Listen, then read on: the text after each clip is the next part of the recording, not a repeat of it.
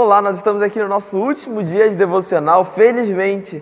Né? Nossa trajetória acabou juntos, felizmente. Mas amanhã nós teremos a nossa conferência, então nós estamos muito felizes que esse tempo chegou, esse tempo que vamos viver juntos chegou.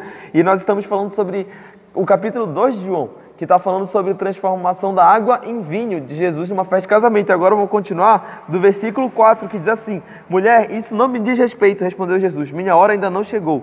Isso foi quando, só fazendo contexto, é quando Maria falou para os empregados fazerem tudo o que Jesus mandasse sobre a questão de ter acabado o vinho na festa. Aí no versículo 5 diz assim: Sua mãe, porém, disse aos empregados: Façam tudo o que ele mandar.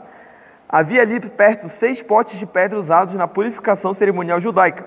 Cada um tinha capacidade entre 80 e 120 litros. Jesus disse aos empregados: Enchem os potes com água. Quando os potes estavam cheios, disse: Agora tirem um pouco e levem ao mestre de cerimônias.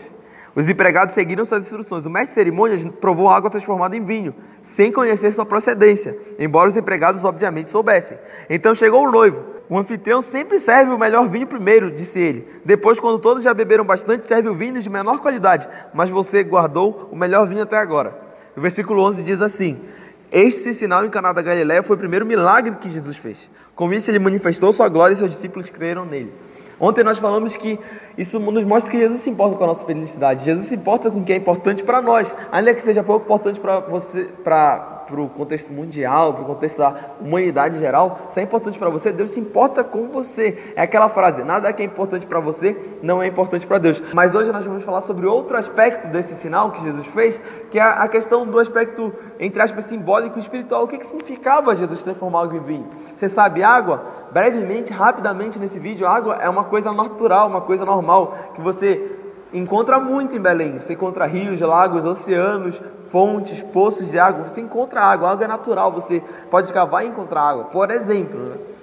Mas vinho, vinho entre aspas não é natural. Vinho tem que ser feito um processo. Vinho tem que ser, é, tem que ter uma consideração de trabalho para produzir um vinho. E aqui nas escrituras está dizendo que Jesus não apenas produziu um vinho, ele produziu um bom vinho, um excelente vinho, um ótimo vinho. E ele produziu muito vinho, porque como você viu, são seis potes de pedra usados, e cada pote tinha uma capacidade de 80 e 120 litros. Ou seja, Jesus fez algo que, se fosse para eles pagarem, seria muito custoso. Mas além disso, Jesus está nos mostrando que o propósito dele ter vindo à Terra é para transformar água em vinho. Entre aspas, a nossa vida era como se fosse uma água, era meio que. Você sabe, as propriedades da água, ela é insípida, ela não tem gosto. A nossa vida poderia não ter gosto. Ela é inodora, ela não tem odor, não tem cheiro, ela não tem cor. A nossa vida era assim, sem gosto, sem cor, sem vida, sem uma coisa mais assim como vinho, vibrante, alegre, bela, bonita. Mas Jesus veio e transformou a nossa água em um vinho. Ele veio através do que ele fez na cruz, ele nos transformou em velhas, de velhas criaturas para novas criaturas. Agora todas as coisas novas foram feitas, como diz em 2 Coríntios capítulo 5, versículo 17. Então antes a nossa vida que era uma água, Agora a nossa vida é como se fosse um vinho. E vinho aponta para alegria, para felicidade, para leveza, para a beleza, para a vibração, para a intensidade na vida. Então a nossa vida agora é como se fosse o vinho que Jesus transformou, mas não é apenas um vinho, é um excelente vinho, igual o que Jesus fez nesse capítulo 2 de João, lá na festa de casamento de Caná da Galileia. Então nós estamos muito felizes que nós chegamos ao final da nossa trajetória juntos. E nós esperamos que você tenha gostado. Se você ainda não assistiu algum dos vídeos que vieram antes, que você assista e aumente suas expectativas, porque amanhã é a nossa conferência.